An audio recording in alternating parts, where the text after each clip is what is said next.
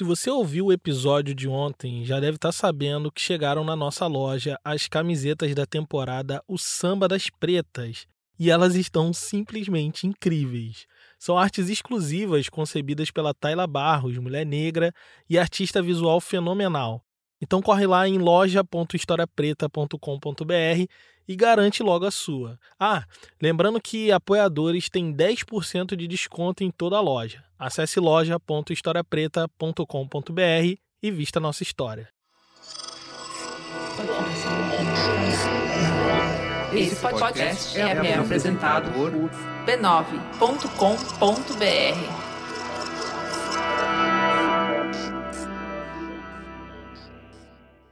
Sentindo que estavam sendo lesados pela classe senhorial, um grupo de escravizados da fazenda do Queimado, no norte do Rio de Janeiro, planejava invadir a sede da propriedade quando o senhor de escravos estivesse tomando chá.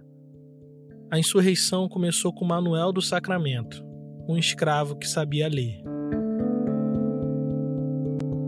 Meu nome é Tiago André e esse é o História Preta. Você está ouvindo Existências, uma minissérie em cinco episódios que conta a história de personagens pouco conhecidos que resistiram à sua maneira às violências da escravidão. Episódio 4 Manuel do Sacramento Em julho de 1878, o Ministério da Agricultura organizou um congresso agrícola na cidade do Rio de Janeiro. O objetivo do congresso era reunir no mesmo lugar representantes da economia agrária, a fim de discutir os principais problemas que o setor estava enfrentando naqueles anos.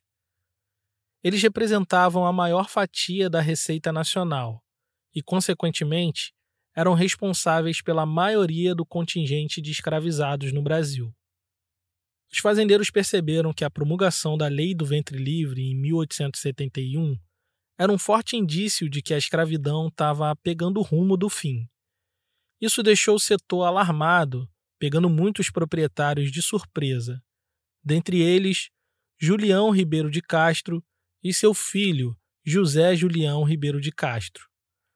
Os dois, pai e filho, eram parceiros na Sociedade Agrícola de Cultura e Fabrico de Cana na Fazenda do Queimado, em Campos dos Goitacazes, no Rio de Janeiro. Os dois, visionários que eram, estavam tentando acompanhar os ventos de mudanças sociais e políticas que chegavam no Brasil. Enquanto mantinham a mão de obra escravizada como base de seus negócios, os Ribeiro de Castro tentavam adequar a produção do açúcar a uma futura possibilidade de trabalho livre exercida por europeus pobres. Mas enquanto o futuro não chegava, pai e filho tocavam seu negócio à moda antiga explorando a mão de obra escravizada sob forte violência senhorial. Ao todo, a Fazenda do Queimado possuía um plantel de 180 pessoas escravizadas, sendo a maioria delas nascidas no Brasil. Dos que tinham idade para trabalhar, ou seja, oito anos, apenas 20% estava no serviço doméstico, o restante estava diretamente envolvido no trabalho de geração de riquezas para a família Ribeiro de Castro. Desse universo de escravizados da Fazenda do Queimado, apenas dois pretos sabiam ler. E isso foi o suficiente para começar uma insurreição. Manuel do Sacramento não teve acesso à escola como a maioria dos letrados no Brasil Império. Ele aprendeu as primeiras letras com outro escravizado da fazenda, o velho Basílio, africano e viúvo que cuidava da horta do Gibeiro de Castro. A gente não tem ideia de como esse mais velho aprendeu a ler e por qual razão ele resolveu ensinar as letras especificamente para Manuel. O que sabemos é que, sem perceber, ele estava começando um tumulto sem precedentes na fazenda do Queimado. É que todos os dias à noite, Manuel saía escondido da fazenda e ia até a cidade para comprar jornais e ler os artigos e notícias para os seus companheiros das senzalas.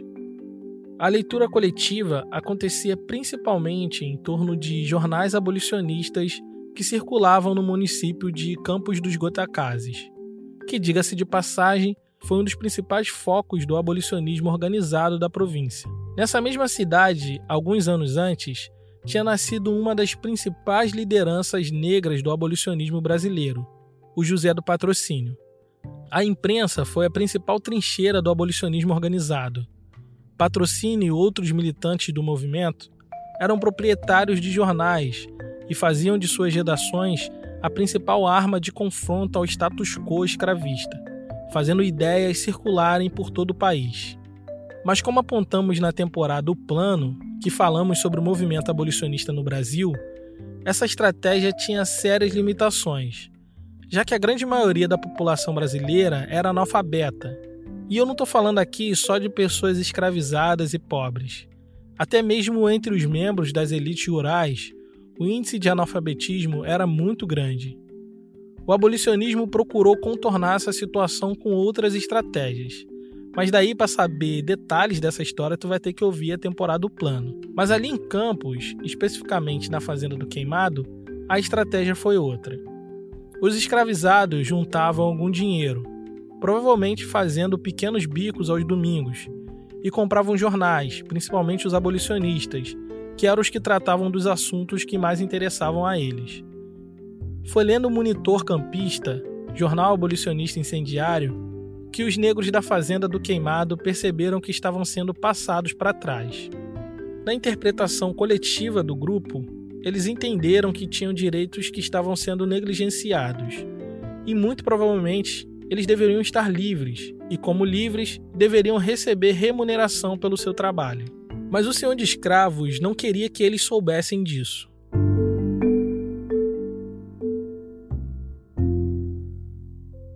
Segundo eles, ali na fazenda sobrava trabalho e faltava roupa e comida para a escravaria. Além disso, perceberam que eram tratados com violência excessiva, o que era proibido por lei desde a primeira metade do século XIX. Diante dessas péssimas condições de vida, eles teriam se reunido pelo menos duas vezes para deliberar sobre as demandas da senzala, uma vez na roça e outra na cachoeira. Nessa última vez, numa terça-feira de maio de 1877, combinaram que na manhã seguinte iriam até a sede da propriedade levar a questão aos senhores de escravos. Caso não melhorassem as condições de trabalho da escravaria, deixariam de trabalhar, paralisando a produção de riqueza da família Ribeiro de Castro. Mas ao que tudo indica, antes mesmo que pudessem concretizar os seus planos, os negros foram denunciados para a polícia.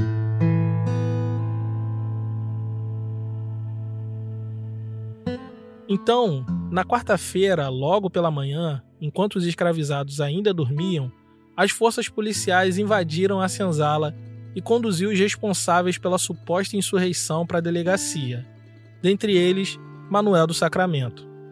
Em interrogatório, Manuel explicou que a intenção deles nunca foi de uma rebelião. Na verdade, o que eles queriam era fazer um combinado para que tivesse seus direitos garantidos. O delegado perguntou de onde ele achava que tinha algum direito. Daí ele revelou que sabia ler e há um bom tempo vinha lendo artigos e notícias sobre escravidão e liberdade. E tinha razões para acreditar que os ribeiros de Castro estavam escondendo informações a respeito da liberdade deles, para não pagar o salário justo pela força de seu trabalho. Segundo as diligências policiais, Possivelmente os negros foram induzidos ao erro por ideais abolicionistas do jornal Monitor Campista.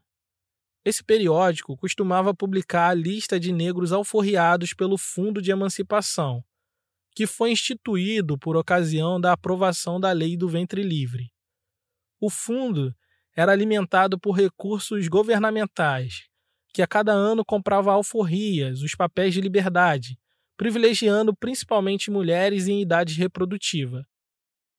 Isso era uma contrapartida indenizatória para a elite proprietária que teve que engolir a seco a libertação do ventre das mulheres escravizadas. Então, ao que tudo indica, duas pessoas da Fazenda do Queimado foram contempladas com a liberdade por meio do Fundo de Emancipação. A interpretação coletiva a partir da leitura de Manuel do Sacramento foi de que todos tinham direito à liberdade e por isso foram reivindicar os direitos de seus proprietários. Bom, pelo menos foi isso que a autoridade policial compreendeu do caso. Esclarecidos os fatos, o delegado entendeu que os negros não cometeram nenhum delito, já que o propósito inicial deles não eram atos de violência, mas de negociação. Eu tenho uma enorme dificuldade de engolir essa compreensão que o delegado teve, que os escravizados, na verdade, não souberam interpretar o que leram e por isso foram reivindicar o que não tinham, a liberdade. Segundo o próprio Manuel do Sacramento, em depoimento, o que moveu eles à ação foi a combinação de péssimas condições de trabalho e a leitura que dizia que os braços eram livres, e como livres, deveriam ser remunerados. Através da leitura, Sacramento pôde se dar conta da crise agrícola gerada pelo medo do futuro do trabalho, soube da entrada de imigrantes europeus, das violências senhoriais, dos avanços políticos do abolicionismo, das fugas e das revoltas. A coisa parecia não estar tá nada bem para o lado dos senhores. E o que o Sacramento e seu grupo queria era negociar melhores condições para os que eram da senzala. Aquela senzala na fazenda do Queimado sentia pela primeira vez que eram portadores de direitos. Quando foi promulgada a Lei do Ventre Livre, o Barão da Paraíba e mais 90 fazendeiros assinaram um documento endereçado ao Legislativo. Lá, eles especularam que essa lei plantaria no coração do negro a falsa ideia de que era um sujeito de direitos. A liberdade que vem da lei é muito diferente da liberdade que provém do consentimento da generosidade. A primeira desautoriza o domínio e abre a ideia do direito na alma do escravo.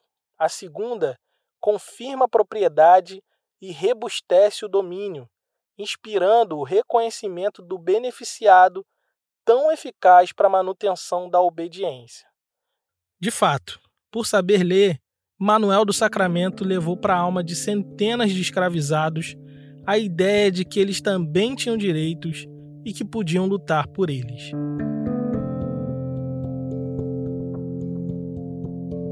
Esse podcast é uma produção História Preta com distribuição da Rede B9 de podcast. Esse episódio só foi possível graças à contribuição generosa de nossos apoiadores. Se você gosta do nosso trabalho, considere nos apoiar em apoia.se barra História Preta. Gerência da Comunidade, Carolina Ferreira. Identidade Visual, Raimundo Brito e Estúdio Duna. Trilha sonora é da Blue Dot. Eu sou Tiago André e pesquisei, roteirizei e apresentei esse episódio. Obrigado por ouvir e até a próxima.